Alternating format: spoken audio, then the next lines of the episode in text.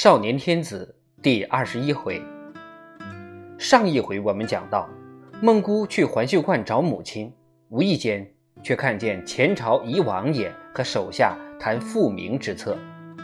没想到的是，母亲已将自己许给小道士那个遗王爷，做着王妃梦。而此时，百年回家了。第二章四一，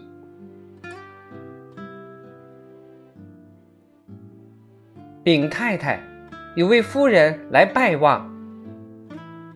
顾媚生放下右手拿着的玉台新俑，左手仍然抱着那个妆纱点银、香气袭人的小相公，蹙了蹙淡淡的弯眉，说：“糊涂，为什么不报来客府地？”老仆连忙躬身，诚惶诚恐地说：“来客不肯明言，只说是太太的故旧，坐着八抬大轿，仆从选贺。”顾媚生想了想，说：“请他在内花厅待茶，我立刻就来。”老仆下楼去了，顾媚生这才把小相公递给身边的保姆，站了起来，端茶盏，用香茶漱漱口。随着家中老仆先进来两个艳妆的丫头，跟着一位贵妇人扶着一个丫头的肩慢慢走进来，身后随着两个丫头，丫头的背后是两个穿号衣的老仆。再看那贵妇，披了一领镶金嵌银的湖色披风，头上蒙一幅如云似雾的面纱。顾媚生不快地想：尊贵也罢，矜持也罢。犯不上到我家来摆。话虽如此，他还是很快下楼去到内花厅。早在进门之前，就把亲切灿烂的笑堆上面庞。跨进花厅，他心里一惊，来客已除去面纱披风，侧立壁前，观赏那幅宋代苏汉臣的《秋庭戏莺图》。此人下着白罗裙。上穿浅绿对襟薄绸衫，一头黑亮的秀发堆上头顶，用一根赤金点珠凤头扁簪穿住，有如乌云中展翅飞翔的一只金凤凰。面貌虽然看不见，但风姿绰约，淡雅如仙。听到脚步声，贵妇转身面向主人，莞尔一笑，露出洁白如贝的牙齿。款款地说：“顾太太久闻大名，特来拜望，不见怪吧？”顾媚生笑着寒暄：“拜望二字实不敢当，请坐，请茶。”他心里却在暗暗呐喊：此人面容似曾相识。他称自己顾太太，难道是江南宦门的家眷？顾太太别来无恙。你真的不认识我了？顾媚生仍然妩媚的笑着，那双有名的、号称横波的眼睛，在笑的掩饰下，极快的上下打量来人，非常得体的，绝不使人见怪的，轻轻摇了摇头。来人忽然不笑了，正色说：“媚姐，你忘了十五年前荷花盛开时节，在姑苏虎丘西施井边。”银炉焚香，一结金兰。阿姐，你当真不记得了？最后一句，用柔媚的苏白道出，立刻勾起顾媚生那遥远的回忆。她惊喜的一把捏住来客的双手，失声喊起来：“素云小妹，素云小妹，阿妹，想不到你我还有见面的一天。”顾媚生动了真情。不再注意自己的表情姿态，又激动又急切地问：“这些年你都在哪里？假身已有，两次劫难，怎么逃脱的？如今在何处安身？为什么到今天才来看我？这些年叫我好想啊！”说着说着，泪珠成串地淌了下来。素云微笑地拍着顾媚生的手背，安慰着。阿姐，你我不都好好的吗？甲申已酉已经过去十二年了，阿姐，快不要哭，我是专来找阿姐叙旧的呀。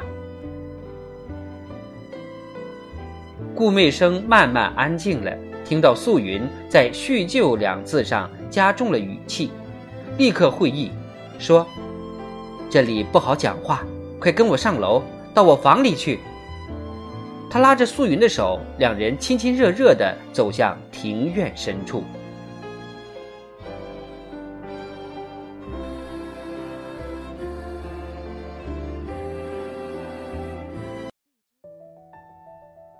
十五年前，他们都是不到十六岁的姑苏名妓。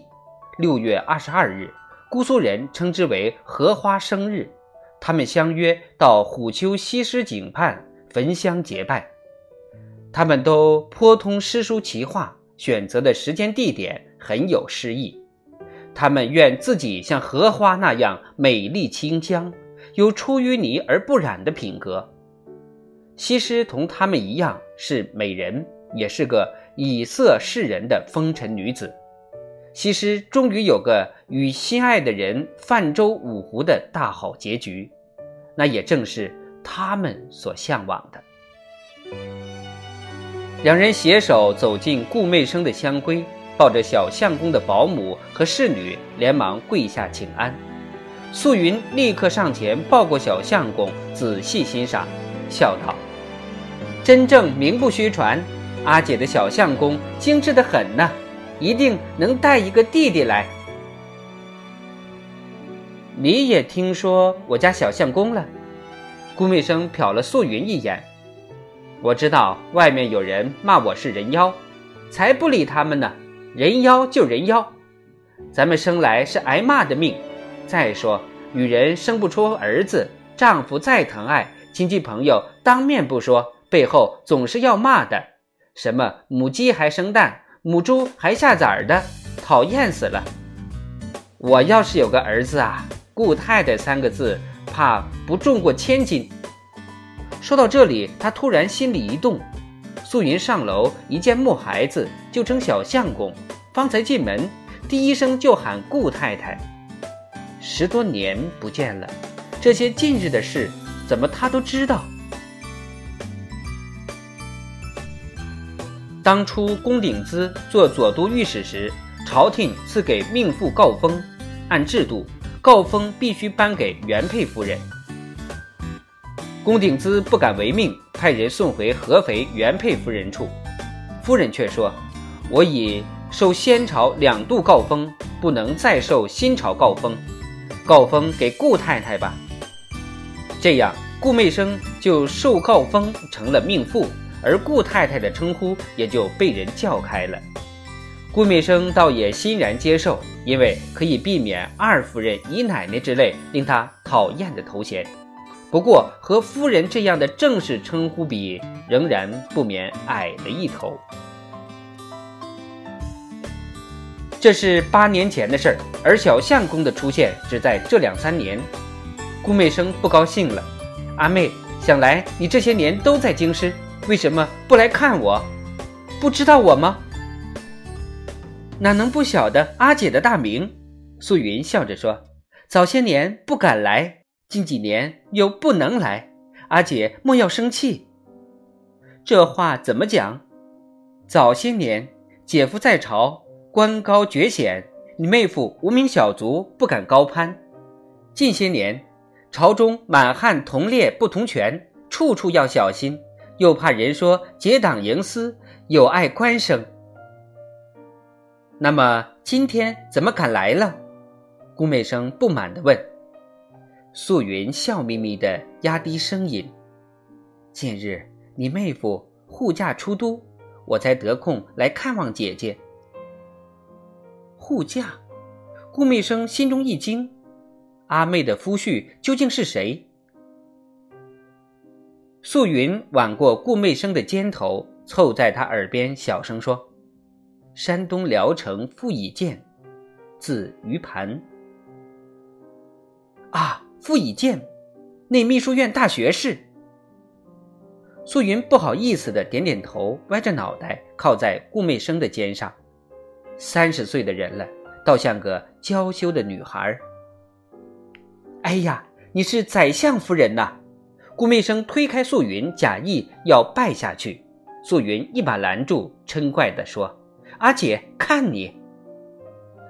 顾媚生无所顾忌的哈哈大笑。当年他的狂笑曾疯魔了江南文士。今天也还能辨出早年那丝毫不损媚容的狂笑的影子。她心里真的高兴，这对丈夫的起伏不会没有好处。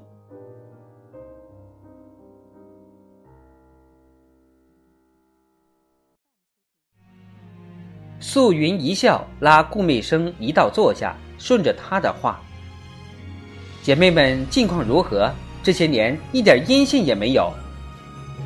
顾媚生说：“倒是我们这些在野的人家，来往走动的勤。知路又极好客，消息蛮灵。于是他扳着手指算：大姐柳如是后来嫁给钱谦益，顺治三年，钱谦益在明史馆充副总裁任上起归，回常熟与柳如是家居。”以著述自娱，颇为安乐。二姐便是顾媚生，三妹陈圆圆已是平西王次妃。顺治初年，她留京时，还时有往来。平西王接她随军出京时，顾媚生曾去相送。四妹董小宛嫁给江南四公子之一的冒辟疆，三年前已经去世。金陵的一帮姐妹呢？顾媚生与柳如是一起在崇祯末年去了南京，对秦淮名妓的归宿都很清楚。马香兰病死，和另一位公子侯方域交好的李香君出了家，卞玉京和寇白门也遁入空门，唯有我们这些俗人还在红尘中沉浮。顾媚生最后说了这么一句。感慨的话，随手在杯盘间捏了几块蜜饯果脯，津津有味地嚼着。哎呦，阿姐，再吃这些东西，你还要胖起来，再胖可就不容易养儿子了。死丫头，嘴巴还那么刁。阿姐消息灵通，可曾听说江南十世家谋反的事儿？姐妹们有没有牵连进去？素云终于小心的，仿佛无意的发问了：“知道，知道，那是早些年的事儿了。死人破家的不计其数，要是知路还在督察院，总会拼死进谏的。姐妹们嘛，要有便是钱家、茂家，可不曾听说呀。好像还有人和陆文康家吧？”素云突然单刀直入，提出了他此来的中心题目。不过口气非常平缓，似在随意闲扯。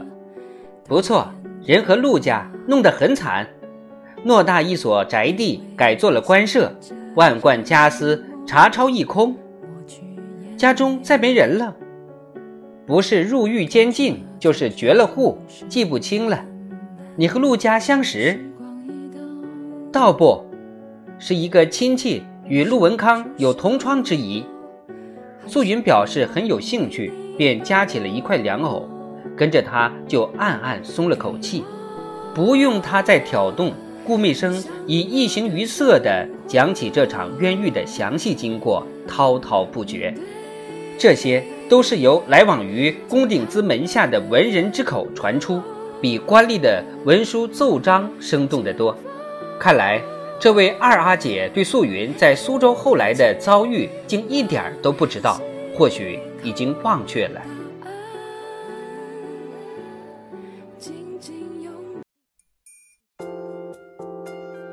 素云样子很悠闲，吃着点心，喝着香茶，似听非听。实际上，顾媚生的每句话，她都听进心里去了。直到顾媚生转到别的话题，她才起立。走来走去的巡视阿姐的香闺，不断向她打趣。当她停在窗前，像顾媚生刚才看她那样向外观看时，却不由得怔了一怔。